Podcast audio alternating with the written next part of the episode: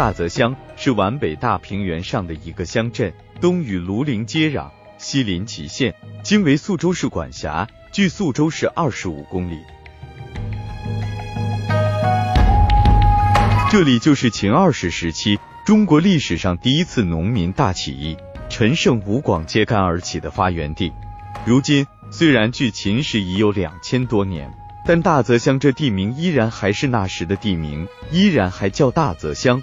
陈胜吴广起义时筑的高台，也依然还在那里。只不过由于被两千多年来的风雨侵蚀，当时数丈高的高台，现在仅剩十多米高了。周围更是被风雨冲刷掉不少。原本高大宽广的高台，也已失去了当年的风采。就连当时起义义士所挖的龙眼井，也已干涸。唯有周遭的松柏，似乎还在想努力的再现着那当年的震撼。据史书记载，陈胜是阳城那里的人，秦时的阳城即为现在的河南登封，吴广乃阳下人，就是现在的河南太康。就是这两位当时农民起义的领头人，也还不是一个地方的。究其原因，是由于秦朝时期的连年征战。加之筑始皇墓、修万里长城，人力消耗过大，所以青壮劳力十分缺乏。纵使这千把几百人的队伍，也不是一个地方所能凑齐的了。这就出现了，为凑齐这些应征人数，他们这支戍边队伍竟没有从河南直接东北方向去往渔阳，而是从太康往东，沿途继续把地方官府征召的人员一并聚集。因为大泽乡也有部分被征召来的戍边人员在那里，故而他们这支队伍才会从大泽乡这里经过。大泽乡这里的被征召人员也并非大泽乡这一乡之人，而是这周围许多亭、许多乡的被招之人都集中到了这里等待。这其中就有福利人葛英和朱基石。会合后，他们这支戍边队伍却也聚集到了九百多人。这么大的一个庞大的群体，不是那两个带队的校尉所能管理过来的。于是那俩校尉就于人群里挑选了身材魁梧、仪表不俗的陈胜武广为屯长，让他俩协助自己管理这支前往渔阳的队伍。陈胜虽是临时被委任为了屯长，但本身也是农民，并且还是吴地的农民。是要经常去帮人家佣耕来赚取点粮食维持生计的。佣耕中途休息时，陈胜内心还常怀愤愤不平之想，便就告诉大家说：“大家若是以后发达了、富贵了，不要忘了咱们这些一起佣耕过的兄弟。”伙伴们听到他如此之说，苦笑着回答道：“都混到给别人佣耕了，还哪里来的富贵啊？”陈胜审视他们良久后，感慨道。看来燕雀永远不会知道鸿鹄的志向啊！秦朝那时的大泽乡，并不是现在这样的良田万顷、一马平川。那时的大泽乡，池塘湖泊遍布，沟壑交错，地势较低点的地方，往往都还是水洼；只有地势稍高点的地方，才会被人们开垦了，种上庄稼，也才会被人们聚拢成村庄。良田少点的地方。村庄就小点，良田多点的地方，村庄也就大点。大泽乡旁的铁棍陈庄，就是个那时的大村庄。那村庄里的人还多为陈姓。秦二世元年七月，即公元前二百一十年，聚拢在大泽乡的陈胜他们遇到了天下大雨。那大雨一下就是十天半月。那时秦朝的路。上是泥土路面，遇雨十分泥泞难行，更加大泽乡那沼泽地况，泥泞的路面还常被水洼阻断，故而陈胜他们这一行人便被大雨困在了大泽乡这里。这一困，却也给陈胜、吴广他们这俩小屯长带来了很大的忙碌。九百多人的吃喝拉撒不是件小事，日常生活中不是缺这，就是缺那。这短缺的东西，陈胜、吴广这俩小屯长往往还只得去附近村庄去筹集、去借。这一来二去，便就筹到了铁棍陈庄。言语中得知，这铁棍陈庄竟然还和自己还是同姓同宗同族。村庄里更有个叫陈雪花的姑娘，对自己更是热情。论辈分年龄，那姑娘还要叫自己是大哥，真正的同宗同族的亲大哥。雨依然还在惹是生非的下着，毫无停歇的意思。生活上的困难倒是小事，陈胜、吴广这俩小屯长一合计，如此被大雨阻隔，无法前行。就是天气好了时，拼命的往渔阳赶，也都早过了上面规定的期限。秦二世那时，由于国家刚统一不久，奸邪小人把持朝政，各种法律法规还都定得十分严苛。像他们这样的逾期，依规是要杀头的，就是这九百人不可能都杀。但他们这俩屯长是绝对不可能饶恕的，是绝对会严办的。有此想法后，陈胜便把吴广邀到铁棍陈庄的陈雪花家，两个人合计来合计去，感觉去往渔阳也是死，逃跑也是死，起义也有可能是死。如此看来，反正都是死，还不如举大计起义，尚或有一线生的希望。这起义的大事，两人达成共识后。便又继而商量如何才能师出有名之事了。起义是大事，自然要用个大的名头。于是他们决定号称就楚国项燕的一部，以为秦始皇的长公子扶苏讨还公道为名，举大事起义。秦朝那时距周不远，封建迷信思想还较为浓烈，凡事都喜欢去占卜问卦。恰好铁棍陈庄就有个善卜卦之人。那人还有半仙之名，于是陈胜、吴广便一同前往卜问心中之事，得到半仙大事定能成功的肯定回答。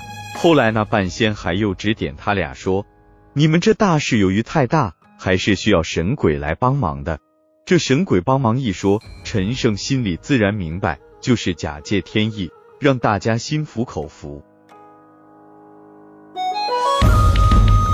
计策谋划好后。陈胜便让同宗的铁棍陈庄的兄弟于黄帛布条上书写“陈胜王”三个字，并把那字条塞入大鱼的腹内，混入众鱼之中，之后拿去大泽乡他们的住处那里去售卖。事业又让吴广假扮胡明，于陈氏祠堂内模仿狐狸大叫“大楚兴，陈胜王”。那时人们对鬼神之说还深信不疑。果然。第二天，这两件事都被戍族发现，人们开始极为诧异和惶恐，都在指指点点的议论这事了。举大事的时机已经成熟了，这时吴广便已郁郁不能前行，与其到时定是一死，还不如逃跑为上。这样的话，在那俩校尉跟前述说，故意惹他们生气。那俩校尉本身就喝醉了酒，遇事难免欠思考。果然把吴广给绑了起来，并用藤条去抽打吴广。吴广平时忠厚老实，宅心仁厚，对待庶族情同手足。这时看到吴广挨打，庶族们自然不愿意了，人们群情激昂，强烈要求校尉放了吴广。更有庶族奋不顾身的去给吴广松绑。吴广趁机夺了那校尉的佩刀，杀了这个校尉。此时陈胜也夺了另一个校尉的刀。把那个校尉也杀了，轰轰烈烈的大泽乡起义的序幕就这样拉开了。于是他们便筑高台，竖将军旗，削木断铁，打造弓箭兵器，并用那俩校尉的头颅祭天地神灵。陈胜自立为将军，吴广为都尉。听说陈胜、吴广大泽乡揭竿起义，伐吴道，诛暴秦，铁棍陈庄的村民。积极响应，自不必说，就连大泽乡周遭的被秦朝剥削欺压的生活困难的穷苦百姓，此时也都积极参与了进来，一时间却也热热闹闹，声势浩大。更有铁棍陈庄陈胜的宗妹陈雪花这样的女孩，也都投身进了这如火如荼的起义行动中，并还被封为了女将，带领着人马去攻打大泽乡周边。陈胜、吴广又令福利人葛英率队去攻打祁县。秦时的祁县是个大县，南有会河天险，东西北三面俱是厚厚的城墙，是那时秦朝的战备粮仓。那城墙虽为夯土筑成，但却也十分坚固。有扶离戍卒献为葛英校尉的朱基时，害怕其县城池坚固，攻打困难，便问陈胜将军，感觉这次攻打祁县的行动吉凶如何？这时，由于人们的口号声响彻天地，惊吓的远处树林里的一只梅花鹿急匆匆的从高台后面跑过，陈胜便从旁边一士兵手里拿过弓箭，向天问卜，若攻其顺利，一箭中路。果然，那箭射在了奔跑着的鹿身上，但那鹿此时并没有立即倒下，而是由于一路失血，便跑去一处湖里喝水。士兵们尾随其后，拔剑时。那鹿便跃进了水里，伤口流的血染红了湖水，水又染紫了湖里的芦苇，所以后来那湖便就叫紫芦湖了。这地名也就至今还存在着了。他们这起义时所筑的高台，从此也便就又叫射鹿台了。葛英率兵攻打祁县时，祁县虽城池坚固，但守城的士兵很少，所以葛英很快就把他攻打了下来。那时的祁县百姓虽多为种田人，但由于秦时的苛捐杂税太多，老百姓基本上却还是食不果腹的。祁县攻打下来后，陈胜入城后的第一件事就是开仓放粮，把仓库里的粮食留一部分作为自己的人马粮草，余下的全部分给穷苦百姓。这一行为在当时却也使得百姓交口称赞。秦时的百姓实在太苦了。当时有一老头领着四五岁的孙子分得一袋粮食后，却还在路边守着那粮食在哭。恰好陈胜从那里路过，就问他为何分得了粮食却还在哭。那老头回答：他姓戴，儿子被抓去修长城，至今杳无消息，不知死活。他平时都是领着孙子要饭为生，今虽陈将军给分得了粮食。但无房无锅，无法食用。于是陈胜便让士兵们于会河南岸的破庙旁，给他垒了两间土房，并添置了锅灶，把那老头安顿了下来。这老头从此却也对陈胜感恩戴德，便把陈胜的牌位供奉在自己家里。后来子孙一代一代繁衍，竟成一村，那村便就叫戴安村。又后来汉朝时，开国皇帝刘邦追封陈胜为隐王。并下旨于其县代安处建隐王庙，后代又叫三贤庙，里面素有陈胜、吴广、葛英三人的塑像。葛英攻打下祁县，陈雪花攻打下大泽乡周边后，陈胜、吴广的队伍也就不断的发展壮大了，先后攻下了至、臧、苦、乔，直至陈，便于陈那里称王了，国号张楚。也就是在这时。大泽乡的陈雪花便被陈胜册封为了雪花公主。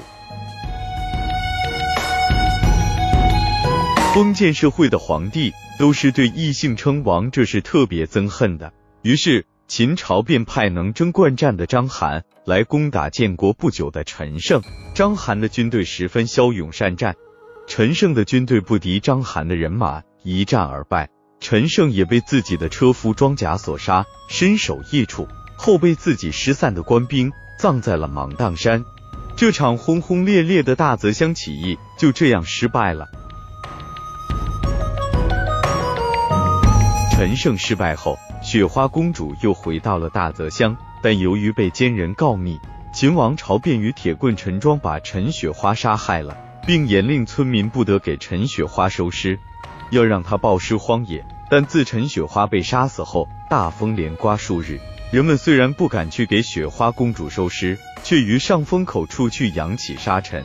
那扬起的沙尘，却也掩埋了雪花公主，并且渐渐堆成一丘。这就是大泽乡至今还遗存着的雪花公主墓了。陈胜吴广的大泽乡起义虽然失败了，但却也竖起了一面旗帜，点燃了一座灯塔。那旗帜又被后来的项羽、刘邦扛起。继续从事着伐吴道、诛暴秦的事业，最终刘邦推翻了秦王朝，建立了自己的汉朝。汉王朝建立后不久，开国皇帝刘邦就追封陈胜为隐王，建庙于其现代安处，以示褒赞。伟大领袖毛泽东也对陈胜吴广的大泽乡起义有点评，原文是：在中国封建社会里，只有这种农民的阶级斗争、农民的起义和农民的战争，才是历史发展的真正动力。开国上将张爱萍将军更是为他们立碑曰：“一旗纵天地，丰碑昭日月。”以前的历朝历代，河南登封陈胜家族里的后人，每一代还会派一男丁来铁棍陈庄生活，在这里安家落户，守着祖宗陈胜筑起的摄露台，为雪花公主焚香烧纸。如今也不知道这规矩还在不在。大泽乡的第一次农民大起义旧址，虽然历经了两千多年的风风雨雨，但那摄露台至今依然还在那里。台前更是雕塑的还有陈胜吴广的石雕，那石雕高十几米，似在昭示着那段沉甸甸的历史。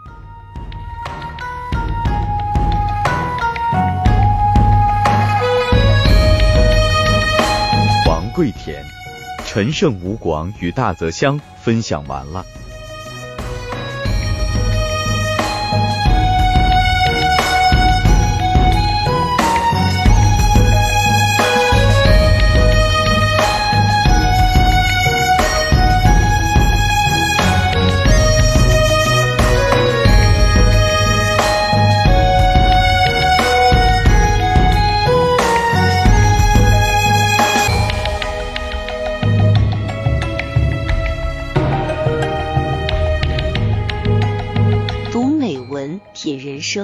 世界，打开心灵的锁。小伙伴们，下期再见。